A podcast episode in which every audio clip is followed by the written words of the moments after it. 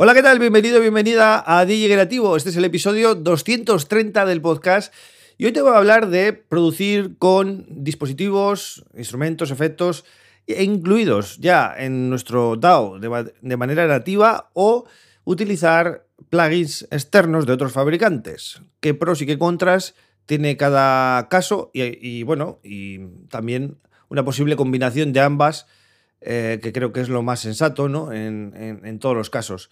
Eh, te voy a hablar de todo esto, pero como siempre te recomiendo que visites mi página web johnflores.pro, www.johnflores.pro, donde vas a poder em, bueno, ver un montón de videotutoriales de Ableton Live y también podrás descargar templates de house y techno en diferentes subgéneros, ¿vale? Si estás interesado o interesada, échale un vistazo porque, eh, bueno, es muy interesante y además los precios creo que son razonables, no, no es nada del otro mundo.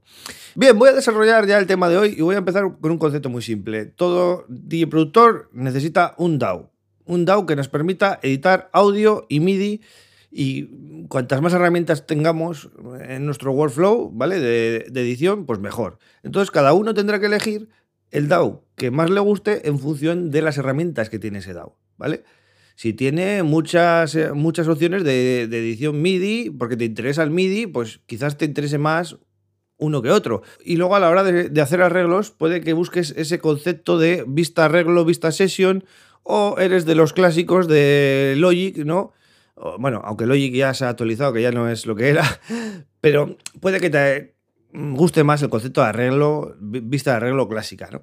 Bueno, pues eso cada uno tiene que ver, ¿no? En función de lo que necesita. Bien, eso es una cosa, ¿vale? El DAO que todos necesitamos, sea el que sea, y otra cosa son los instrumentos y los efectos. ¿Por qué? Porque estos pueden ser nativos o pueden ser formato plugin. En el caso de, de que uses Mac, el plugin nativo, digamos, sería el AU, ¿vale? Y en caso de que uses PC, o bueno, también valen para Mac, hablaríamos de los plugins VST, que están, fueron creados por Steinberg, ¿vale? De los creadores de Cubase y Nuendo, eh, hace muchos años para que fueran compatibles con diferentes plataformas y diferentes sistemas operativos, ¿no? Entonces, esos son plugins. Hay muchos artistas que eligen el DAO y luego no usan los efectos y dispositivos nativos, ¿vale? Si hablamos de Ableton, hay gente que no usa Wavetable, ni Analog, ni nada de lo que viene en Ableton, ni siquiera usan los sonidos de fábrica que, vienen en la librería, no usa los packs, no usa los efectos nativos, ni los racks, ni nada de eso, y simplemente carga sus plugins de confianza, con los que lleva muchos años trabajando, y sus instrumentos virtuales de Arturia, de Native Instruments, de de, bueno, de, de Spectrasonics, de eh, muchas marcas, ¿no? Eh, de, el Serum, que es muy, muy habitual, ¿no? Y ya está. Y con eso trabaja. Y con sus plugins de Waves, de FabFilter, de, de Valhalla, de. No sé, de todos estos fabricantes, ¿no? Isotop, etcétera, ¿no? Entonces, como ves, han elegido un DAO que es el que le da las herramientas, pero luego ellos tienen sus plugins para instrumentos y efectos, con los que sacan siempre un sonido muy particular que a ellos les gusta, ¿no? Bien, esto tiene un motivo que, bueno, suelen ser dos. Primero que ese sonido que sacan con esos plugins suele ser top, ¿vale? suelen ser plugins avanzados que tienen un procesamiento muy profesional, con algoritmos realmente avanzados. Es decir, son compañías que se dedican solo a eso. O sea, que imagínate el tiempo que invierten en que esos eh, dispositivos suenen bien. ¿no? Entonces, primer motivo es que son calidad top. El segundo motivo, digamos, sería que ya están acostumbrados a usar ese plugin, ¿vale? Ya han metido muchas horas, saben usarlo y entonces eh, no quieren cambiar a otro porque les gusta cómo funciona ese, se han acostumbrado, lo saben controlar, lo saben manejar, saben sacarle el partido, no quieren cambiar, ¿vale? El tercer motivo sería eh, que lo pueden usar en cualquier DAO, ¿vale? Puede, tú un plugin lo puedes cargar en cualquier DAO y siempre va a sonar igual. Si tú lo sabes usar, pues no hay problema. Y otro motivo sería que realmente les da pereza, les da mucha pereza probar los plugins nativos de cada DAO, ¿vale? Eh, porque requiere tiempo hay una curva siempre ahí de, adaptarse y de aprender cómo funcionan los dispositivos de, Ableton, de Logic, de FL Studio, etc.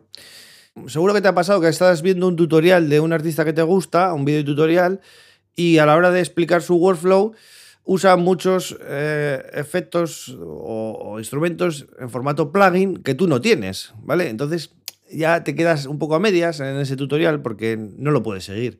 Lógicamente, si te faltan esos, eh, esos dispositivos, no, no, puedes seguirlo, ¿no? Eh, lo puedes ver, lo puedes intentar entender, pero no puedes replicarlo tú.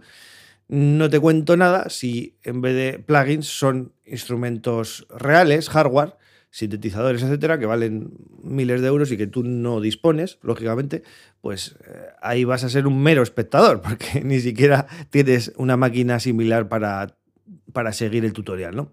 Cada artista trabaja con lo que se siente más cómodo y eh, en muchas ocasiones, ya digo, hay muchos artistas que trabajan con todo eh, efectos e instrumentos en formato plugin y o usan muy poco los nativos o ni siquiera los usan, ¿vale? Ahora vamos a darle la vuelta a la tortilla y vamos a ver que esto también tiene pequeñas desventajas o, no todo es eh, bueno, digamos. Y vamos a ver que en realidad no están aprovechando los efectos nativos del DAO, ¿vale? No aprenden a usarlos, ni siquiera les dan una oportunidad a esos efectos nativos, por lo que te he comentado antes, ¿no? Por la curva de aprendizaje que requiere ponerse con cada dispositivo, porque un ecualizador siempre es lo mismo en todos los eh, DAOs, pero son diferentes, cada uno tiene sus pequeñas funcionalidades o, eh, bueno, tiene algunas opciones que, que, que, no tiene el otro, etcétera, ¿no? Entonces, al final, por no perder tiempo en meterte en cada efecto nativo de los DAOs, pues no los aprovechan, es decir, los subestiman totalmente y dicen, bueno, el que tengo yo suena mejor. Y esto no siempre es así, porque si tú mm, investigas y aprendes a usar los efectos nativos, lógicamente vas a sacar buenos resultados, ¿vale? No, no hay ningún DAO que tenga malas herramientas hoy en día. Entonces, eh, esto tiene también asociado también algo malo, que es que los plugins no están tan bien optimizados como los eh, dispositivos nativos. ¿Vale? Pueden dar errores o directamente pueden hacer que el DAO se cuelgue. ¿Vale? Pantallazo y fuera. Y eso, la verdad que mm, no nos gusta, ¿no? El, el tema de los cuelgues no es algo que sea agradable. Por otro lado, también pueden consumir más CPU que los nativos, porque lógicamente ya hemos hablado, ¿no? De que no están tan bien optimizados están optimizados para rendir a máximo nivel y sonar muy bien, pero no para consumir poca, poca CPU, ¿vale? Eso también hay que tenerlo en cuenta, aunque, bueno, no es un dato que sea eh, decisivo, ¿no? Si a ti te gusta cómo suena, por mucho que consuma CPU, lo vas a usar, ¿no? Em, pero luego también hay otras cositas, ¿no? Por ejemplo, el tema de las actualizaciones. Si usas, por ejemplo, Ableton Live eh, eh, y todos sus dispositivos nativos, solo dependes de que Ableton, la empresa Ableton, actualice el, DAO, ¿vale? Y eh, con cada actualización tú vas a tener siempre todas las mejoras, todos los errores corregidos y también todos los dispositivos, instrumentos, efectos, etcétera, actualizados a la última versión, funcionando todo perfectamente, ¿no? En cambio, si tú usas muchos plugins de diferentes fabricantes, siempre vas a depender de que todos vayan un poco a la misma velocidad y que vayan actualizando y que se adapten a los nuevos, bueno, a, tu DAO y a los nuevos sistemas operativos, etcétera. Y no en todos los casos eh, son igual de ágiles. Habrá plugins que se queden un poquito rezagados y te den algún problemilla, ¿no? Esto ya lo, he hablado alguna vez en el podcast. También a la hora de compartir el proyecto, si tú eh, usas Ableton Live y tienes un amigo que tiene también Ableton Live, la misma versión, etcétera, guardas tu proyecto lo guardas en una carpetita, ¿vale? Y se la quieres compartir, cuando esa persona abra el proyecto, mm, si has usado dispositivos nativos, no va a tener ningún problema, solo va a tener que estar en la misma versión en la que tú hiciste el proyecto, pero no, no va a tener más problemas más allá de eso.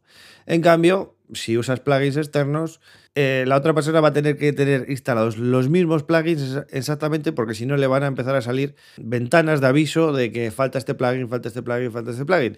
Y todo el procesamiento y todos los instrumentos que, que hayas creado con esos plugins, pues no los va a poder escuchar ni, ni va a poder hacer nada. Entonces, es un poquito también pega eso, ¿no? Pero también eh, en tu uso personal, puede que con el tiempo pierdas plugins o no renueves las licencias de plugins que hoy sí usas, pero dentro de cinco años quizás no uses. Entonces, cuando pasa el tiempo, ya digo, al de cinco años, abres ese proyecto y te dice, te falta este plugin. Entonces, no tienes esos instrumentos y ese procesamiento eh, que, necesitas para, que, para oír el track tal cual lo produciste, ¿no? Entonces, es otro, otra pequeña pega.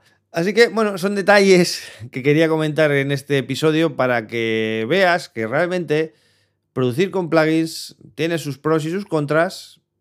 Y en cambio, producir con herramientas nativas, casi todos son pros. Hay muy poca contra, ¿vale? Eh, por no decir que vas a aprovechar mejor la inversión que has hecho al comprar tu DAO, ¿vale? Porque ya que te has gastado un dinero, pues lo menos sabes usar todas las herramientas no te tienes que andar buscando la vida con plugins externos.